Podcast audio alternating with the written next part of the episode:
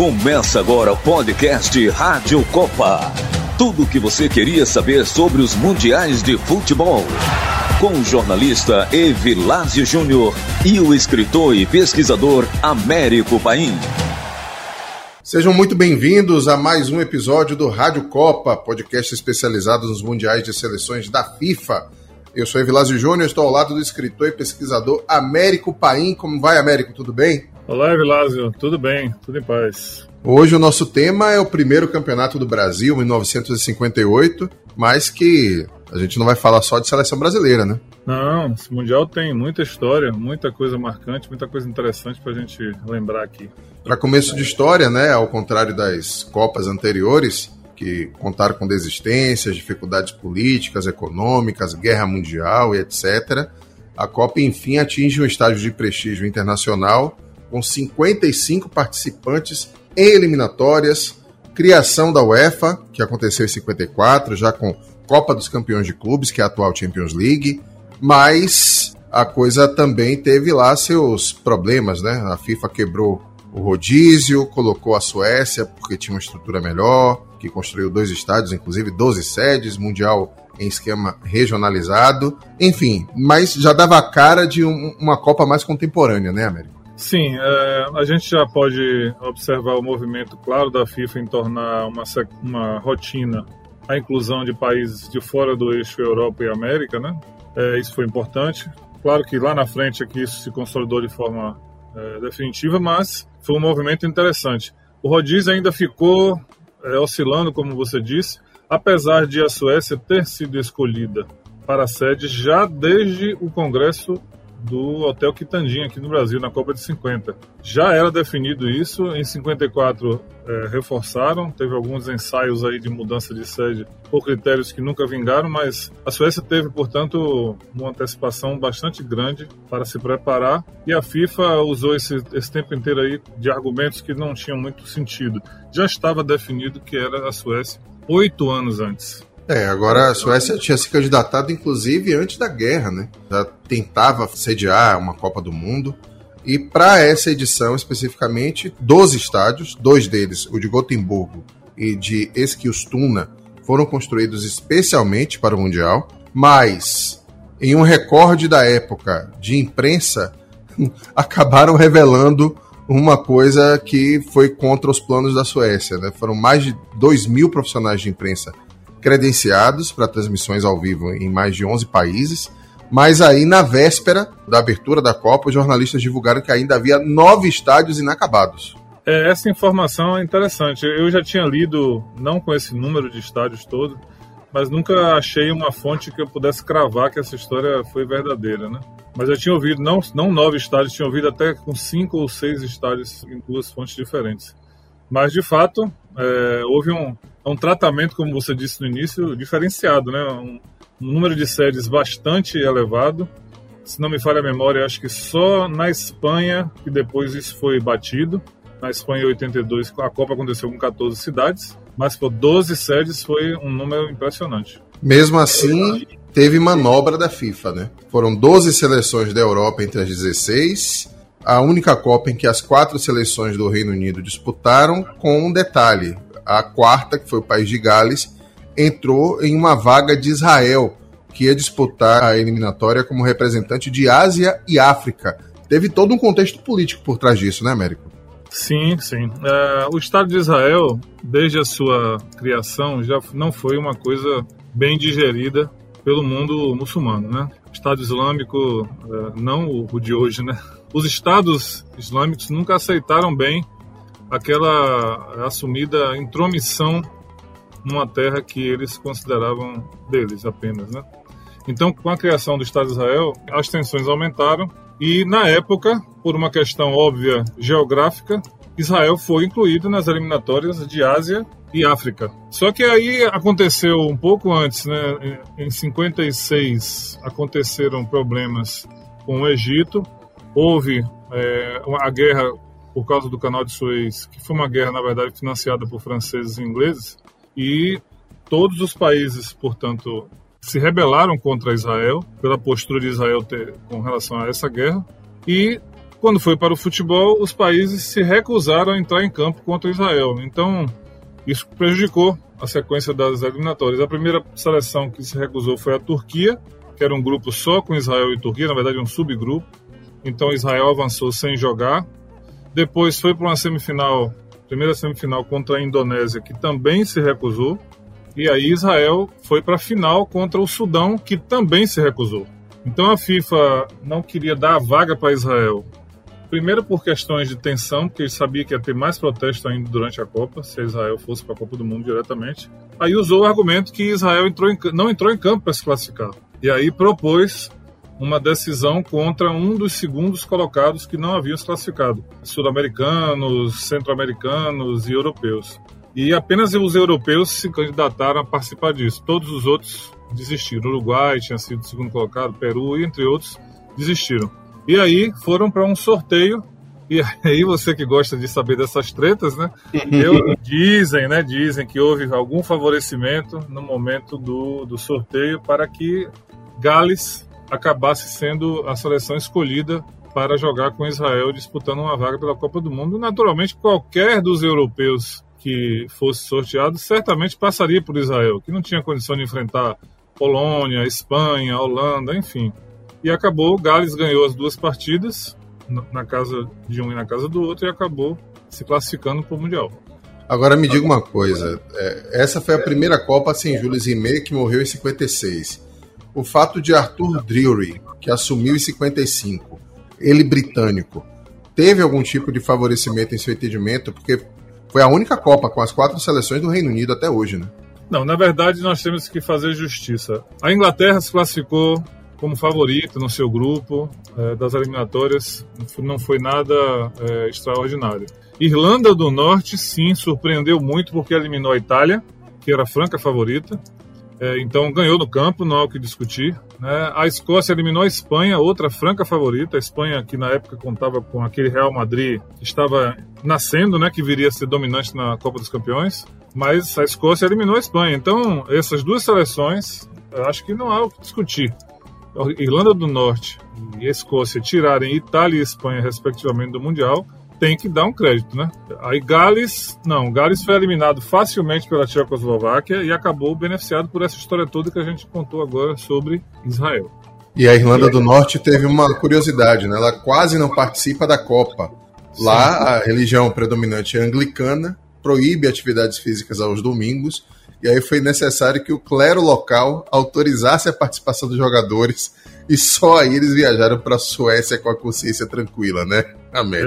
Excelente lembrança. Isso é algo que aconteceu em outras competições, como é mostrado naquele filme Carruagens de Fogo, né, nos Jogos Olímpicos, que, que alguns atletas é, de Escócia, Irlanda, não podiam participar exatamente porque as competições caíam nos domingos. Enfim, e o Mundial da Inglaterra, que a gente vai ver lá na frente, também teve muitos jogos nos sábados, né, por causa disso. Uhum. Agora você falou uma coisa que me lembrou uma outra, né, que a gente é, deve tratar mais para frente na Copa de 66. Mas em fevereiro de 58 aconteceu o famoso acidente aéreo com um avião da British Airways que caiu em, em Munique, próximo ao aeroporto. E dentre os sobreviventes está o famoso Bob Charlton, né, que seria campeão do mundo em 66, e Harry Gregg, que era o goleiro da Irlanda do Norte, que jogou a Copa do Mundo, sobreviveu a um acidente, jogou a Copa do Mundo e foi o melhor goleiro da Copa. Esse acidente foi aquele que matou parte do elenco do Manchester United, né? Exatamente. De 44 passageiros, 23 morreram, incluindo oito jogadores dentre os jogadores é, futuras, umas estrelas consagradas e algumas futuras estrelas que de fato levaram é, a Inglaterra acabou indo para a Suécia com um time muito menos forte. Enfim, a gente falou que não tem Jules Rimet, a questão da organização parecia mais adequada.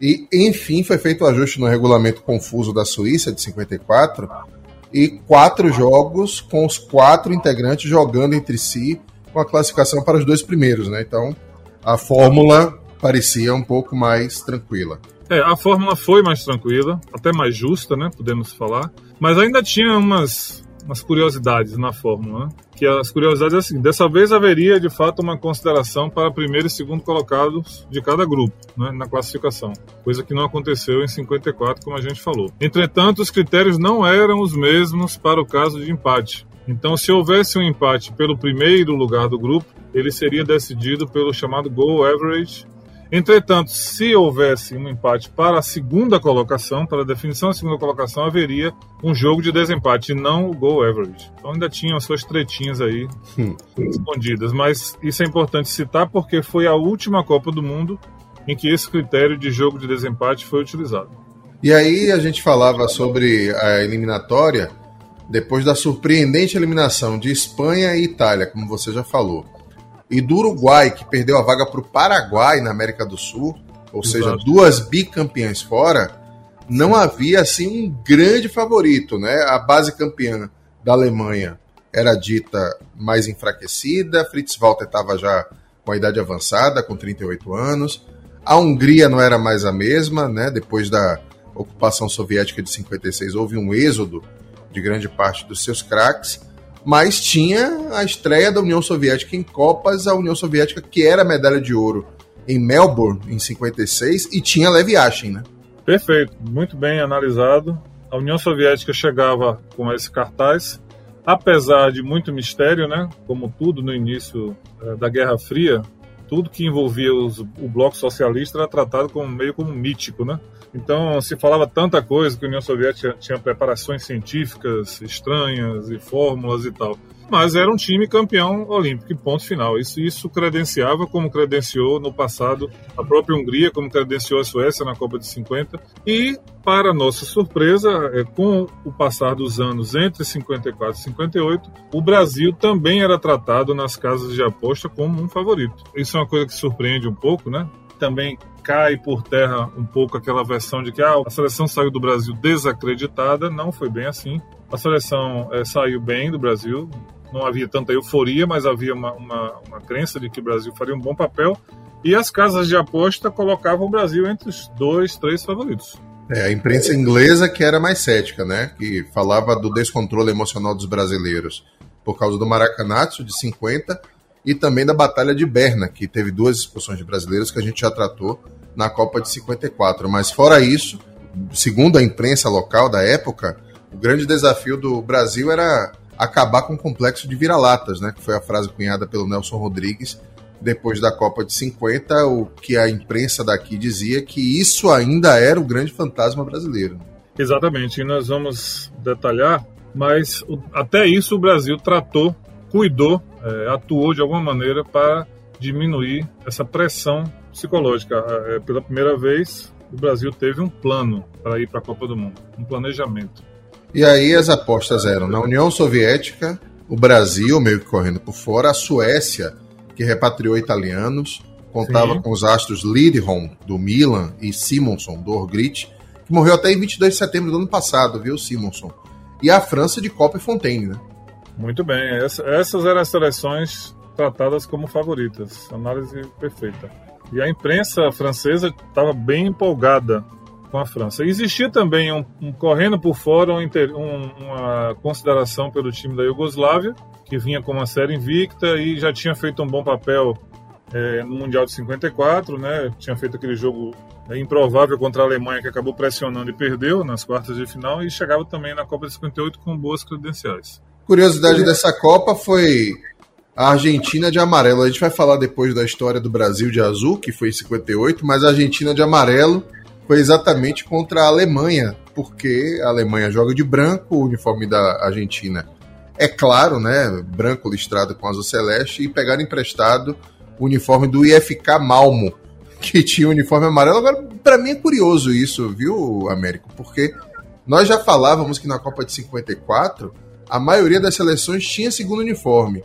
Isso. Nesse caso especificamente, a Argentina tinha uniforme amarelo e preto de goleiro e não tinha reserva para jogador de linha, que estranho. Depois essas coisas se ajustaram, mas acho que a FIFA de fato era que tinha que tomar a frente disso e definir de forma prévia, ó, no jogo tal que já estava sorteado, né, já estava definido, vocês jogam com tal camisa e vocês jogam com tal camisa. O que aconteceu nesse jogo, pelo que eu pude apurar, foi uma, uma decisão meio que em cima da hora do próprio árbitro, que era um árbitro inglês. Ele olhou as camisas e ele achou que ia confundir. Talvez. Ah, mas claro que ia. Alemanha de branco, calção preto, meião preto. Argentina de camisa branca, listrado de celeste, calção preto e meião preto. Ia ser uma confusão pois é, horrorosa. Com, aquela, com aquelas listas meio bem clarinhas, então. Pois é. Acabou tomando a decisão de, de mudança e a Argentina acabou tendo que mudar. E o curioso, né, que na época não existia essa coisa toda que tem com o Brasil hoje, né? Mas seria impensável hoje. Já imaginou a Argentina entrar com camisa amarela? seria engraçado, mas na época não tinha tanta confusão. E acabaram entrando e jogando de amarelo. Outra curiosidade dessa Copa foi o gol de número 500. Foi marcado pelo escocês Robert Collins aos 29 de segundo tempo, entre Escócia e Paraguai. Mas os paraguaios ganharam por 3 a 2 A Escócia foi mal só ocupou o 14 lugar, apesar de ter feito uma grande eliminatória, né? É, infelizmente é, na Copa as coisas não correram como eles gostariam. E o gol, quando foi marcado, o jogo já estava praticamente decidido, né? já foi, foi no fim do, do segundo tempo, já estava o Paraguai vencendo. E a Escócia é, não passou daí, ficou por aí. Aliás, a Escócia nunca passou daí, né? para falar a verdade, a Escócia nunca passou daí. Vamos falar de Brasil então?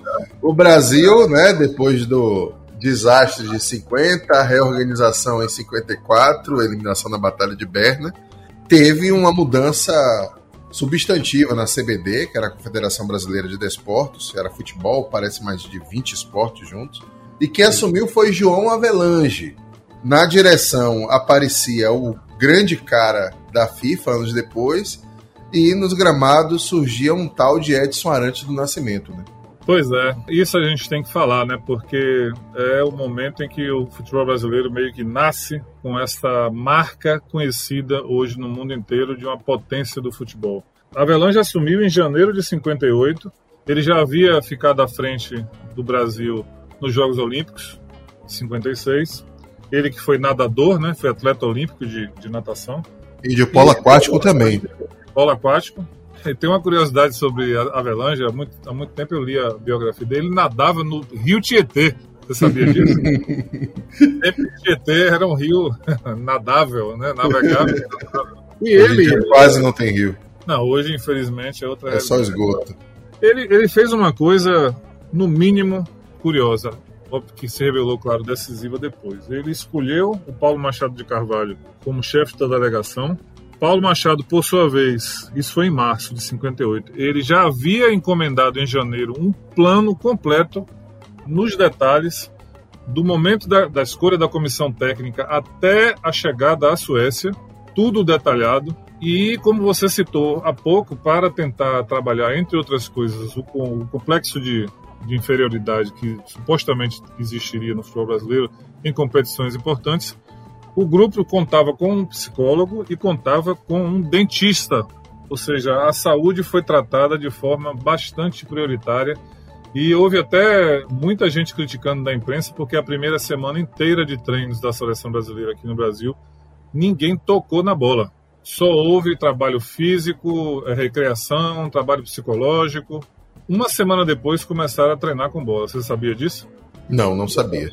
Houve um, um, um plano meticuloso, seguido à risca, desde o comportamento, as roupas que deveriam ser utilizadas, a comida, tudo. Só teve uma falha do Paulo Machado de Carvalho, que é quem hoje dá nome ao estádio do Pacaembu, em São Paulo. Os dirigentes do, da CBD esqueceram de mandar para a FIFA a numeração dos jogadores. E aí, Gilmar, que era goleiro, foi de 3, Galo foi de 7, Garrincha de 11, Didi de 6, Newton Santos de 12. E aconteceu um acidente, por acaso. Pelé recebeu a camisa 10 e eternizou o número. Pois é, eu quero, eu vou voltar um pouco para chegar aí. Esse, esse assunto é muito legal. Eu vou fazer aqui uma breve história do Pelé, como ele chegou até a seleção, né? É preciso falar isso porque é muito impressionante a velocidade com que tudo aconteceu. Pelé, em 53, portanto, ele ainda não tinha 13 anos completos, ele foi é, selecionado pelo Valdemar de Brito, aquele do pênalti perdido na Copa de 34 contra a Espanha. Uhum. Redimindo. ele era técnico do Bauru Atlético Clube e selecionou o então jogador Dico para os juvenis, apesar da sua idade de 12 anos, 13 incompletos. Pouco tempo depois, em 56, o, o Bauru fechou as portas do futebol, não queria mais tratar com virou um clube normal é, de recreação. E ele, Pelé, na época, foi para o Santos fazer um teste e foi aprovado. No dia 7 de setembro, com 15 anos, ele de 56, ele, ele estreou oficialmente no Santos. Em abril de 57, ele assinou o primeiro contrato profissional. Em junho de 57, jogou aquele torneio famoso que o Vasco não estava com o time titular e colocou um combinado com o Santos que acabou Pelé jogando com a camisa do Vasco. E em 7 de julho de 57, Pelé já estava em campo pela seleção brasileira contra a Argentina, derrota de 2 a 1 e ele fez o gol. Então, observe que entre setembro de 56, quando ele estreou oficialmente no Santos, e julho de 57, em menos de um ano, o homem já estava na seleção brasileira. E fazendo gol sobre a Argentina, né? Não é qualquer coisa. Ou seja, é, é, é de fato uma trajetória impressionante, né? Aí aconteceram outras coisas interessantes. Em maio de 58, o Brasil jogou com a Bulgária no, no Pacaembu, no amistoso. Foi o primeiro jogo que Garrincha e Pelé entraram em campo juntos. Depois, alguns dias depois, ele se machucou no jogo contra o Corinthians, Pelé, o que quer dizer o seguinte, eu só quero falar isso porque quando ele chegou na Copa de 58, não foi uma improvisação ou uma tentativa ou uma invenção do treinador. Ele chegou na Copa do Mundo como titular. Isso tem que ficar bem claro. Ele não entrou em campo nos primeiros dois jogos porque estava se recuperando dessa contusão desse jogo contra o Corinthians em maio de 58. Mas é importante citar Vicente Feola, Isso. treinador do Brasil, ele foi assistente de Flávio Costa na Copa de 50 e ele veio como uma surpresa trazida pelo Paulo Machado de Carvalho. Na época, a imprensa apostava que seria o Fleitas Solis ou o Flávio Costa, que seria um dos dois seria o treinador do Brasil na Copa de 58. Você sabe que a escolha do, do Feola foi baseada em uma coisa simples e que hoje você olha com naturalidade, mas que na época acho que muita gente ficou surpresa. A escolha se deveu ao fato de ele ser uma pessoa que gostava de trabalhar em equipe Imagina. Flávio Costa era um cara bem é, autoritário, não teria condição de ia bater de frente com Paulo Machado de Carvalho, que era um líder nato e que também não iria deixar barato as ações na seleção não passarem por ele. Então, Feola, a escolha de Feola passou por isso aí. E aí chega no ponto que você provocou, que de fato o Brasil perdeu a data para informar os números dos jogadores e quem escolheu o número 10 para Pelé, não sei se você sabe disso, foi um uruguaio. O ah, Lorenzo, Lorenzo Vilísio, que era um dos dirigentes da FIFA e que disse que não precisava conversar com o Brasil porque ele conhecia muito do futebol brasileiro, os jogadores, e que ele acertaria bastante ao escolher os números das camisas. E acabou, é, o goleiro foi de três? tudo bem que o goleiro, o goleiro 1 um era o Castilho, mas o goleiro C3 é muito curioso, né?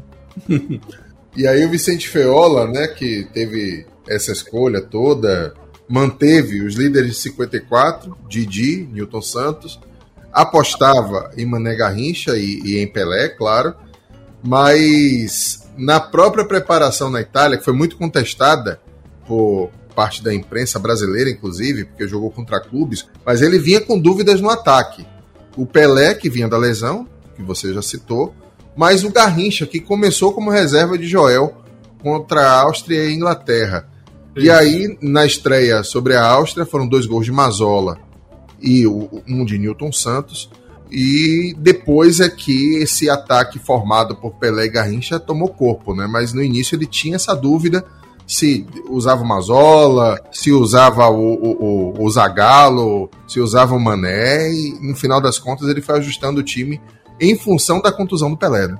Positivo. É, nós vamos entrar nos detalhes jogo a jogo, mas quero citar uma história interessante que você falou aí da excursão à Itália, quer dizer, a chegada do Brasil à Europa foi exatamente na Itália, antes de ir para a Suécia. E esses dois jogos, na verdade, foram, foram contra Fiorentina e Inter. E nesse primeiro jogo, contra a Fiorentina, ele escalou Garrincha. E o Garrincha, portanto, reserva e acabou com o jogo, né? E tem uma história muito saborosa que eu não sei de fato não posso cravar que é verdadeira, mas ela é muito contada, portanto eu acredito que seja ou parte dela ou toda ela verdadeira. em que ele, como ele jogou muito na partida, inclusive fez um gol em que ele driblou muitos jogadores, esperou um jogador vir, tirou de novo e entrou com quase que com bola e tudo. Os jornalistas não conheciam Garrincha e, portanto, ao final do jogo foram procurar informações, né? Não era como hoje internet e tal. De onde ele era, onde é que ele jogava. E aí, ó, ele joga no, no Botafogo do Rio de Janeiro e tal. E ele é o reserva de Joel. E aí os jornalistas perguntaram, então quem é esse tal de Joel?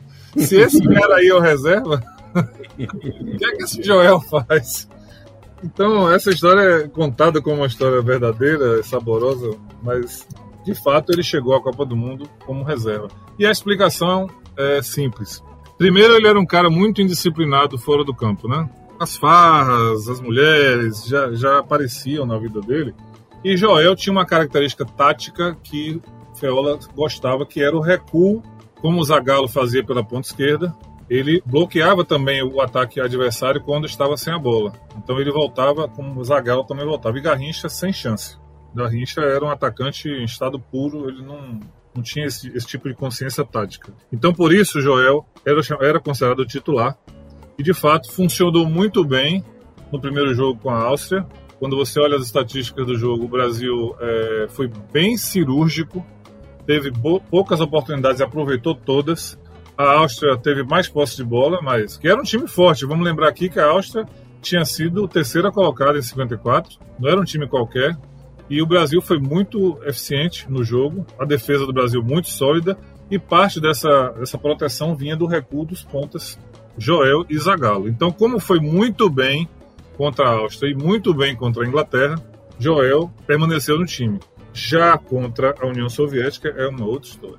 E aí, só para citar, né, em relação ao que a imprensa brasileira tratou desse jogo da estreia contra a Áustria, dizia que o Brasil jogou na defesa recuado, saindo nos contra-ataques e que o destaque da equipe foi o zagueiro Bellini.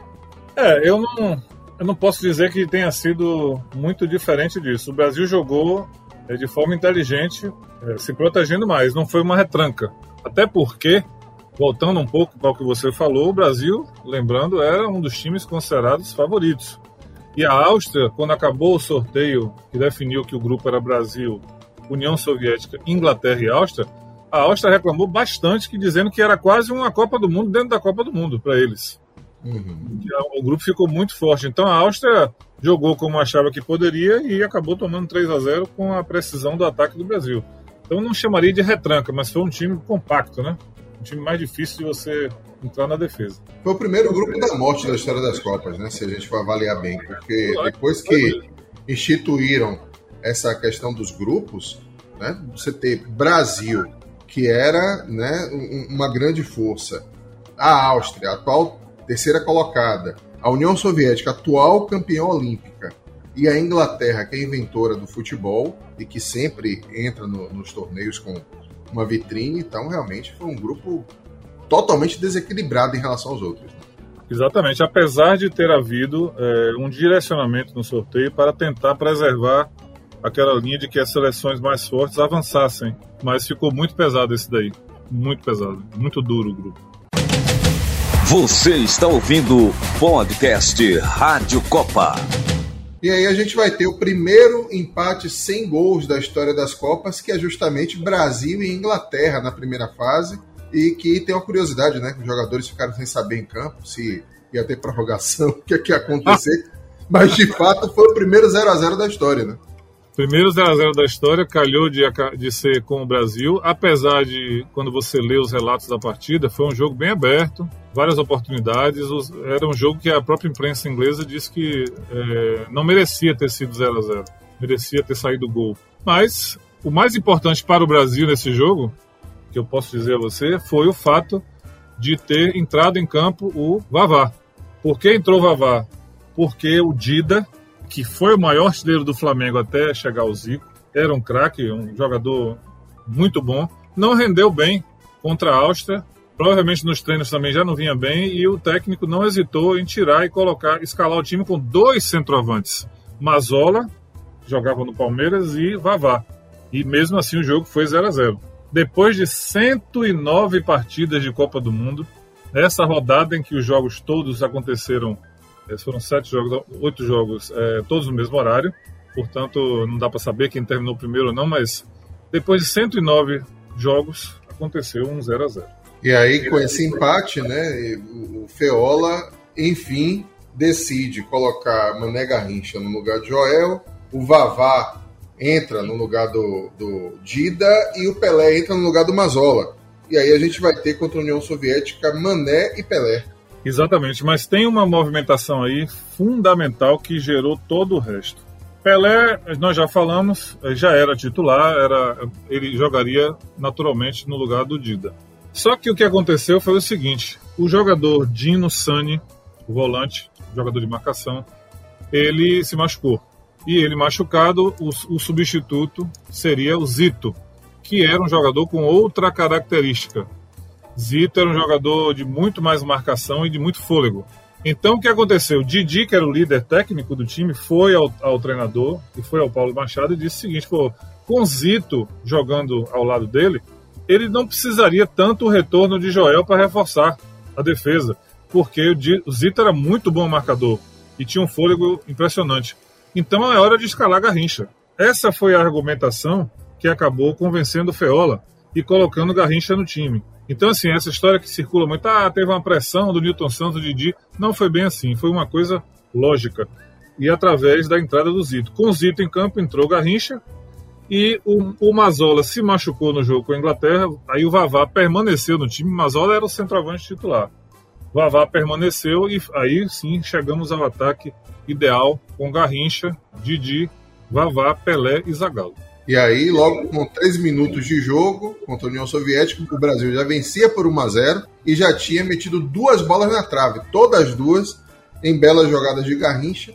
Primeiro deixou o rival no chão e depois chutou forte, depois driblou dois, tocou para Pelé acertar a trave, já mostrava o que é que vinha por aí.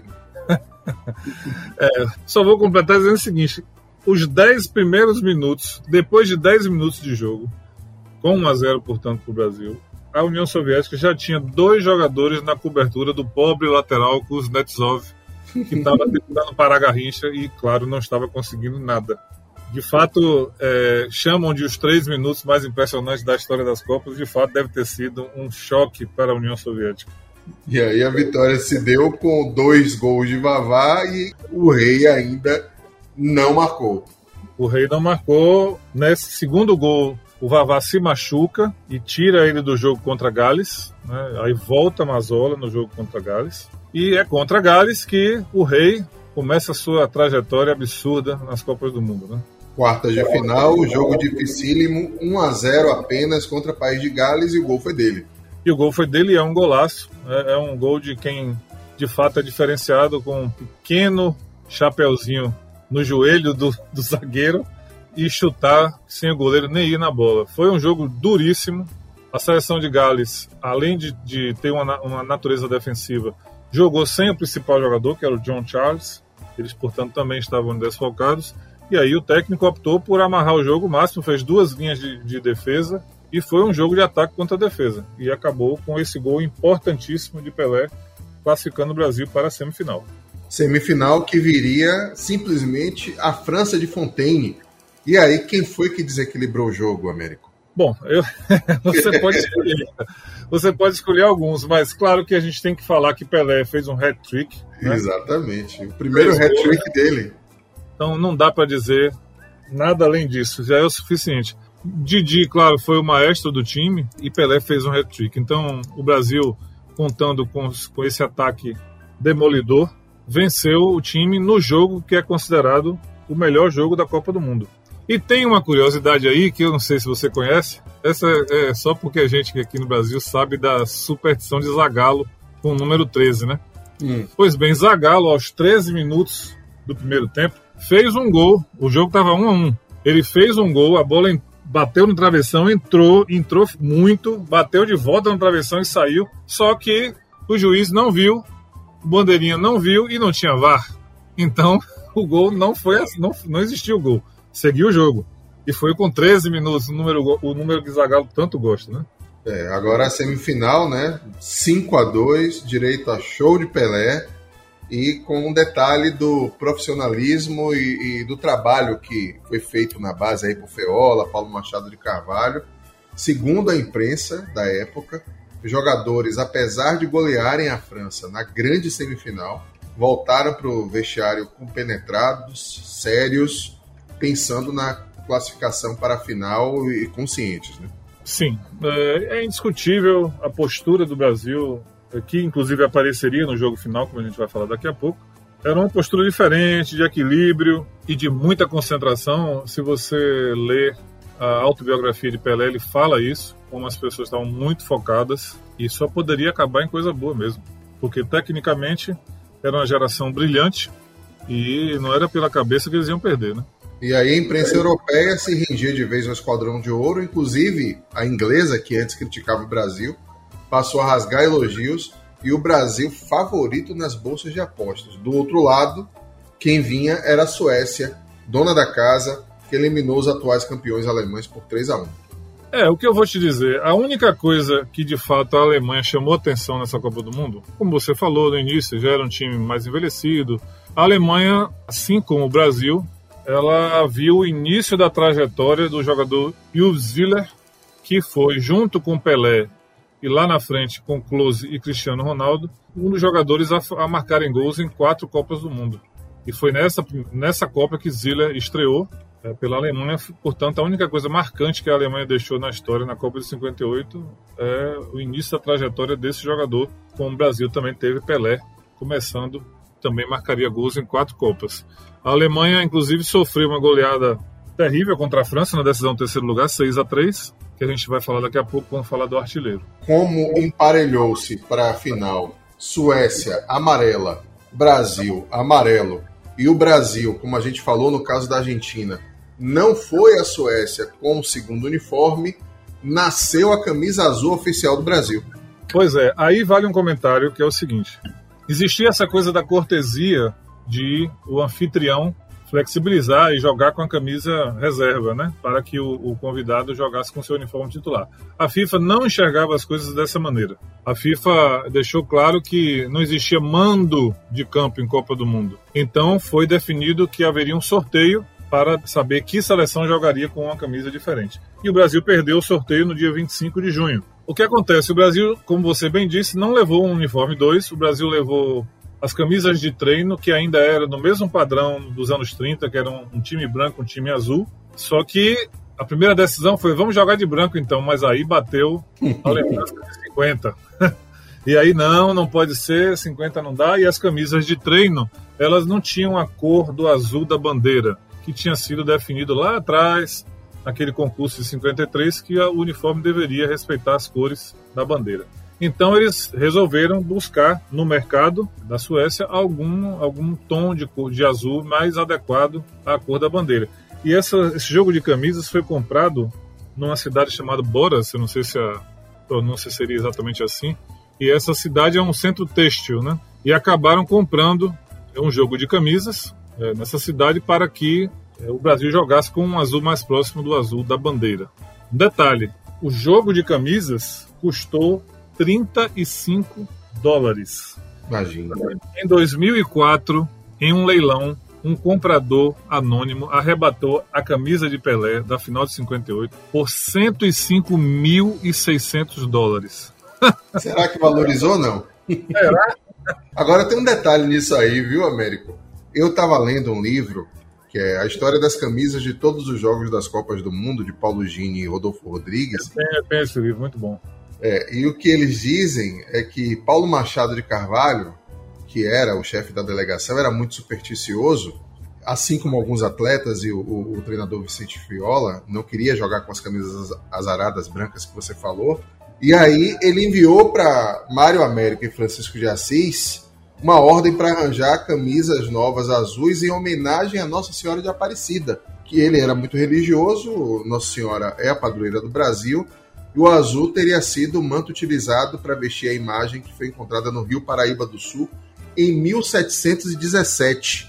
E aí o, as camisas amarelas viraram os números, né? Recortados para fazer a numeração da camisa. é verdade ou é mentira? É, o recorte para virar número, não sei se é verdade. mas é, não acho impossível por uma razão, porque certamente existiam mais camisas é, amarelas, né, que podiam ser recortadas, não precisava nem danificar todas as camisas que foram utilizadas e tal. E ficou bonito, ficou bem diferente, assim. É, de fato, a história da, da, do manto, ela foi utilizada porque, além de ser um líder, né, ele era um cara muito acessível. Então, ele conversava com os jogadores, ele estava sempre próximo, e ele sentia o clima e sabia que uma, um apelo é, para a religião, para a espiritualidade, traria uma energia positiva adicional para que o Brasil não se sentisse intimidado por essa mudança de última hora. Até porque o Brasil não chegou na final porque estava jogando de amarelo, né? Jogou na, chegou na final porque estava jogando muita bola. Então, jogar de azul ou de amarelo na final era um detalhe, né? Hoje existe na internet, você acha o vídeo, um vídeo, um filme, né, gravado por algum, talvez algum torcedor, depois apareceu, em que é colorido. Boa parte dele é colorido. Você vê como a camisa azul era bonita. Era linda mesmo.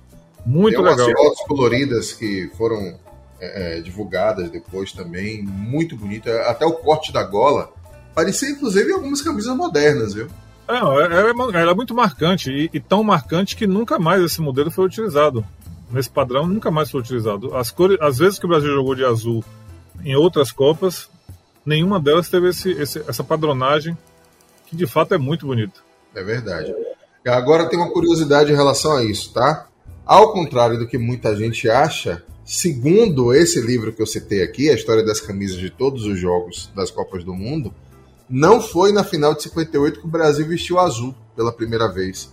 Segundo o relato de Paulo Gini e Rodolfo Rodrigues, 3 de janeiro de 37, em um jogo contra o Chile pelo Sul-Americano com a camisa do Boca Juniors. Ah, sim. a história da camisa do Boca é famosa. É. Então, a, a, Argentina, nesse Mundial, utilizar a camisa amarela do Malmo não foi lá tão incoerente, porque o Brasil já usou camisa do grande clube argentino, né? Excelente lembrança, muito bom. É, a história das camisas do Brasil tem livro né, sobre isso, e, e é de fato bem interessante. Vários, vários tipos de camisa, especialmente no início, né, foram utilizadas. Camisas com listas em verde e amarelo, até de vermelho o Brasil já jogou, enfim, já aconteceram muitas coisas curiosas.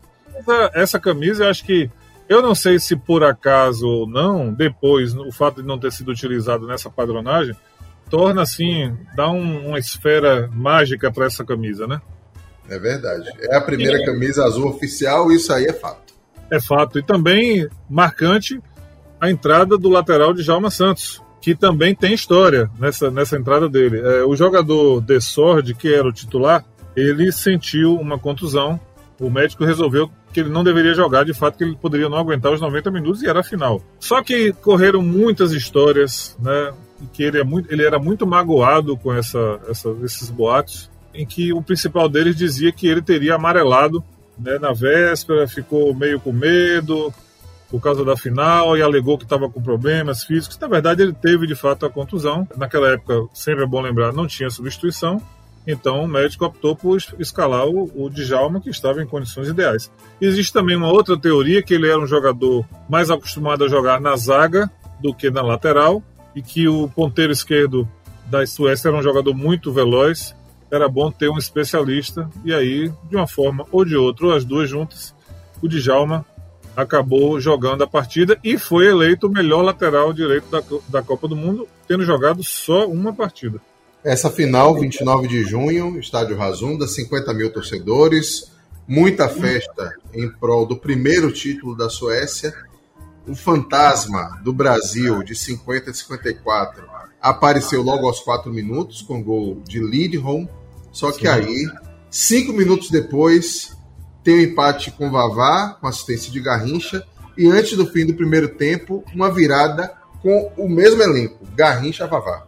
Perfeito. Eu quero aproveitar para fazer justiça, né? Porque eu acho que esse jogador ele é pouco comentado exatamente por, por essa seleção ter tantas estrelas. Mas Vavá é um jogador que foi fundamental para os dois primeiros títulos do Brasil e que tem um recorde impressionante de marcar gols em todas as semifinais e finais que ele participou. São quatro jogos, portanto, apenas semifinal e final, só isso. E o cara fez seis gols em quatro jogos. Então, eu acho impressionante. Que é impressionante. Um, um, jogos de altíssimo calibre, né? Decisões, e o cara fez seis gols em quatro jogos. Então eu quero fazer essa, essa justiça.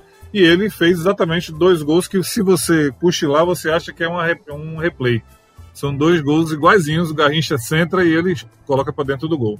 E o Brasil vira o primeiro tempo com 2 a 1 um, passa o susto, e eu vou lembrar aqui a cena que você pode ver na internet, com que você acabou de citar há poucos minutos, o equilíbrio psicológico do Brasil, quando o Brasil toma o gol, Didi pega a bola e sai caminhando lentamente em direção ao centro do campo, acalmando o time e dizendo que não se preocupe que nós vamos ganhar o jogo.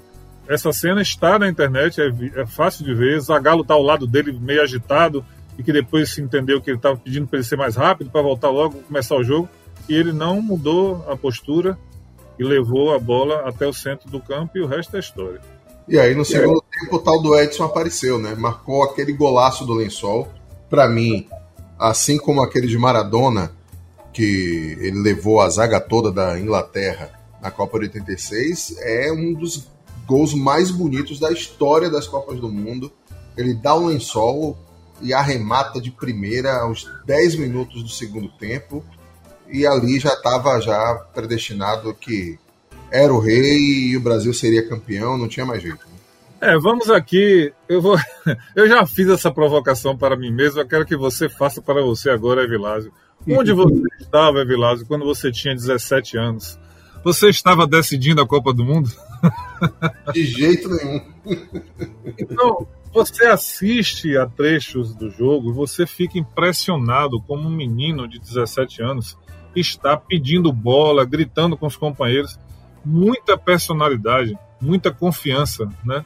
Um jogador do nível que ele já era, né, aos 17 anos, ser campeão do mundo e fazer um gol desse aí, esse gol, eu acho que você, se você resolver olhar com detalhe, com bastante paciência, você vai ver uma pequena cena que eu demorei algum tempo para descobrir. Foi até meu irmão que me chamou a atenção para isso. Quando ele dá o lençol no jogador, eu quero que você preste atenção que você vai concordar. Ele, em uma fração de segundo, ele muda o olhar dele para ver onde está o goleiro. Ele para de olhar a bola, a bola está no ar descendo, ele vira rapidamente, vê a posição do goleiro para chutar no lugar certo. Isso não é coisa de jogador comum. Tem um depoimento de Jairzinho, que é, é claro que isso é para depois, a gente vai detalhar mais, mas que ele fala isso, que o, o passe que Pelé deu para Carlos Alberto na final de 70, diz que enquanto estava todo mundo preocupado ali com, com a jogada e tal, ele já tinha visto Carlos Alberto milhões de anos antes. O raciocínio do cara é muito rápido. Muito rápido. É claro que esse gol de 70 tem tem uns detalhes a mais aí. O Tostão sinaliza, mas ele não olha para Carlos Alberto, ele vira o corpo e rola a bola. De fato, isso, isso acontece. Essa velocidade de raciocínio de Pelé é famosa é desde cedo. Nesse jogo com a Suécia, ele não só fez dois gols, como fez grandes jogadas, chutou bola na trave. E existe uma marca interessante que eu nunca parei para apurar se ela já caiu, mas eu acho que não Nessa final, o, a marca de Pelé não caiu. Pelé continua sendo o jogador mais jovem a fazer um gol em finalíssima, né? O Mbappé fez agora em 2018, mas mais velho que Pelé. Isso, ele tinha 17 anos e 239 dias, o Pelé. Pronto. E Home é o jogador que talvez ainda continue essa marca mais velho a marcar numa final de Copa do Mundo, porque ele tinha 35 anos e 9 meses quando fez o primeiro gol da Suécia. Então, duas marcas no mesmo jogo. É muito interessante. Aí depois dessa pintura de Pelé, Zagallo ampliou para 4 a 1 aos 22. Aparecia ali uma tímida reação dos anfitriões aos 35 com Simonson, mas aí veio a consagração de Pelé aos 45 com aquele gol de cabeça entre os gigantes suecos, 5 a 2. E aí sim o equilíbrio emocional foi embora, né? Porque ele desabou em lágrimas depois do apito final. Diz ele que é porque ele ficava lembrando de uma promessa que ele fez ao pai, seu Dondinho, foi jogador do Atlético do Fluminense nos anos 40, estava desolado ouvindo rádio na final de 50 e ele fez essa promessa, disse que tudo isso veio à tona para ele depois do gol e do título confirmado. E aí sim o, o time do Brasil se permitiu ter emoção no campeonato. Né? Perfeito. Essa história eu também reputo como verdadeira porque o próprio Pelé fala, em, inclusive em vídeos recentes, ele confirma essa história, que ele de fato falou para o pai, claro que ele falou como qualquer criança, numa coisa aleatória, né? E que acabou se, se transformando em realidade. Na autobiografia dele, ele fala que de fato o choro foi por conta da emoção, lembrando da, da família, né? Especialmente do pai, e que ele, durante muito tempo após o jogo, tudo que ele queria era arrumar uma forma de falar com os pais. Ele não sabia se os pais já sabiam que ele era campeão do mundo, enfim. É, um, é um, de fato um garoto, é, nada mais que um garoto, só que genial. E ele pensando exatamente em como a família estaria, como as pessoas estariam reagindo, sabendo que agora o Brasil finalmente era campeão do mundo. Essa, essa emoção ela é muito bem capturada pelos filmes, pelos trechos de filme e é completamente genuína. Completamente genuína, não é uma coisa forçada. Você vê que o cara de fato desabou, como disse você. Acabou, acabou. Eu tenho um menino de 17 anos, campeão do mundo, em plena Suécia. É muito legal isso. Ele disse que nunca tinha viajado de avião e a primeira vez que viajou de avião foi exatamente para essa excursão da seleção brasileira rumo ao título. Né? Então, é, é, tudo era muito novo para ele. É, e esse time marca é, algumas coisas, né? Eles, eles, conseguiram ser a primeira seleção a vencer fora do seu continente, continua ainda sendo a única seleção que venceu dentro da Europa, na Copa do Mundo, né? É, a primeira seleção que, que foi campeã goleando na finalíssima, né? Cinco a dois, três gols de diferença, diferença clássica da goleada e ainda, ainda continua como a única seleção a vencer a final da Copa, marcando cinco gols. Ainda não se repetiu essa marca. Algumas seleções fizeram quatro gols, mas só essa daí fez cinco gols. Uma coisa absurda. E aí tem outra marca icônica que o Bellini, depois que recebeu a taça do rei Gustavo, assim como a, a expressão manto sagrado veio com essa história de Aparecida com a camisa azul do Brasil, o símbolo eternizado do erguer a taça, segundo Bellini, foi um improviso porque ele não sabia o que fazer, né? É, um improviso meio direcionado, né? Os, ele estava num pequeno palanque, né? E os próprios jornalistas, muita gente, não conseguiam ver. E aí alguém teria pedido a ele que ele, se ele podia levantar um pouco mais para poder tirarem as fotos. E ele acabou levantando acima da cabeça e virou esse, esse gesto que de fato ele foi o primeiro a fazer em Copa do Mundo, né? Engraçado que nós citamos na Copa de 54 é, sobre o filme O Milagre de Berna. No filme O Milagre de Berna, o ator que faz o Fritz Walter, ele levanta a taça tal e qual Bellini fez. Mas isso não aconteceu. Não aconteceu. Quem fez de fato a primeira vez foi o Bellini. Essa, essa foi uma das coisas marcantes da final, esse gesto que você bem lembrou. E teve o outro gesto de extrema beleza e que marcou demais também a, a história das Copas, que foi a decisão de dar uma volta olímpica com a bandeira da Suécia. Nossa, essa eu não sabia. É, observe o seguinte: essa volta olímpica, você dá uma volta olímpica com a bandeira do país que recebeu a Copa do Mundo, tendo derrotado o país de goleada de 5 a 2 e ser aplaudido por todo o estádio, não é qualquer coisa, é uma cena para ser eternizada mesmo. É um reconhecimento em contexto, né? Ah, é sem discussões. É, os próprios jogadores da Suécia falaram que pô, aquele time foi, foi mágica. Tem até a famosa história que Pelé também cita na autobiografia, que o zagueiro da, da Suécia disse que quando o Brasil fez o quinto gol que ele, ele não nega que ele teve vontade de aplaudir. E aí vamos aos números da Copa de 58. Tem um, além do recorde de Pelé, que nós já citamos, tem o recorde de Just Fontaine. Né? Fez 13 gols em uma única Copa, coisa que o Gerd Miller fez 14 em duas, o Ronaldo fez 15 em quatro, o Close fez 16 em quatro. Né? Ele é. marcou em todos os jogos, inclusive diante do Brasil na eliminação da semifinal. É, o curioso de tudo é que o Fontaine é, só jogou uma Copa do Mundo. Depois da Copa do Mundo ele teve uma contusão grave, da qual ele nunca se recuperou completamente. E ele se aposentou muito jovem por causa dessa contusão, ele teve uma fratura na perna. Ele se aposentou com 28 anos. Né? E ele chegou ao jogo final, que foi a decisão em terceiro lugar, com nove gols. E, portanto, ele ainda estava atrás de Coxes, lá da Hungria, em 54, que fez 11, né? E ele, nesse jogo, ele simplesmente destrói a Alemanha com quatro gols. O jogo foi 6 a 3 então a Alemanha foi goleada em 54, goleada em 58, e o Fontaine consegue essa marca que, obviamente, ninguém vai conseguir repetir, porque no, no futebol de hoje isso é um, muito difícil. 13 gols em 6 jogos. Jogos é dureza, é muita coisa. Hoje em dia até teria mais uma partidazinha para tentar chegar, né? São sete hoje. São sete. Se Mas são sete. marcar em todos os jogos da forma que foi é, é algo impressionante. É um ataque demolidor, né? Foi a última seleção na história das Copas até hoje a fazer mais de 20 gols.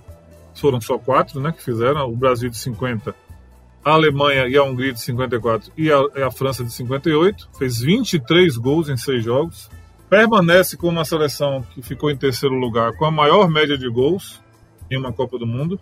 Então foi de fato uma, uma geração brilhante. Até a chegada da geração de Platini não, não havia comparação. Naturalmente depois teve a, a seleção campeã de Zidane, agora tem a de Mbappé. Mas essa seleção da França foi a primeira vez que chamou a atenção do mundo para o futebol francês nesse nível. E aí eu vou para a seleção, a gente já falou que o artilheiro da Copa, né, a chuteira de ouro, foi de Just Fontaine. Mas a seleção da Copa tem umas curiosidades, né? O goleiro foi o Harry Gregg, da Irlanda do Norte. A defesa, Newton Santos, Bellini e Djalma Santos, todos do Brasil. Os meias, o Danny Blake Flower, do, da Irlanda do Norte. Sim. Didi, do Brasil. O Gunnar Grain, da Suécia. O Copa, da França. Os atacantes, claro, Fontaine, Pelé e Garrincha. Só que o craque da Copa não foi Pelé. Não foi Pelé. O craque da Copa foi Didi, Exatamente, isso. Inacreditável, não foi nem Fontaine nem Pelé. Foi Didi. E, e Pelé, na, na, citando de novo a autobiografia dele, ele fala isso, ele fala que foi bastante merecido. Porque o que Didi jogou naquela Copa do Mundo não foi pouco. Tem uma outra marca interessante, que apesar de não ter sido escolhido o goleiro da Copa, o Gilmar, o goleiro brasileiro, ele ainda é o único goleiro titular bicampeão do mundo na história das Copas. Nenhum outro goleiro foi bicampeão jogando como titular, só Gilmar. Começou aí, 58 e 62, ganharia o seu segundo título, porque a Itália, em 34 e 38, teve goleiros titulares diferentes. Eu diria mais, eu acredito que é o único goleiro da história das Copas que levantou o título jogando com a camisa 3. ah, isso eu tenho certeza.